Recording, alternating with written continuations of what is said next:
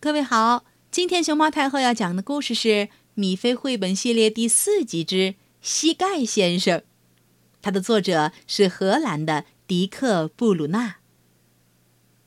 关注微信公众号“毛妈故事屋”和荔枝电台“熊猫太后摆故事”，都可以收听到熊猫太后讲的故事。我有一个有趣的外号，叫膝盖先生。呵呵。有人这么叫我，可我不知道他姓名。我是个小丑，马戏团里的小丑，可我现在没有化妆，就是说，我脸上没有涂油彩，也没有把红鼻子安上。我在家里努力练习，比如踩球，我要踩着它走到对面，从来不会摔跟头。我还会倒立，一开始坚持不了多久，不过现在可以了，因为我进步的嗖嗖嗖。我在走钢丝，告诉你吧，这个很难的。我得说，有时候也会走不稳呢。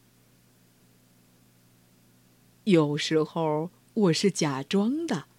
这里的原因很深奥，在马戏团里这么做，观众会鼓掌，在尖叫。我最拿手的是抛彩球，不是一个两个，也不是三个。彩球到底有几个？一二三四五六七八九十。哦，肯定比你数出来的多得多。在家里我也行。有时扔的特别精彩，我可以从手里漏掉一个，再用脚把它踢起来。现在我该出发了，去马戏团表演，带上我的黄箱子，所有的道具都装在里边。前面是马戏团漂亮的大帐篷，红黄搭配，令人骄傲。里面传来嗡声，今天的观众一定不少。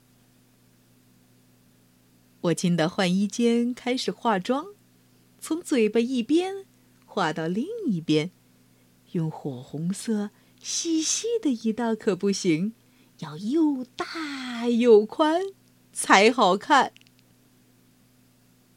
我偷偷掀开幕布看一看，哇，好多人呐！他们都在喊“膝盖先生”，音乐。也想起来了。这时，我出场了，人人笑哈哈，大喊、欢呼又鼓掌，都是送给我的呀。